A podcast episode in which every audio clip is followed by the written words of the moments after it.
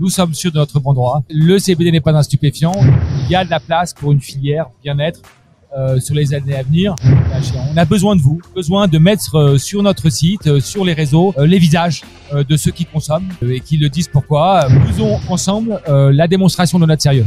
Parlons Cana, le podcast des acteurs du cannabis légal vous donne rendez-vous bientôt avec un nouvel invité.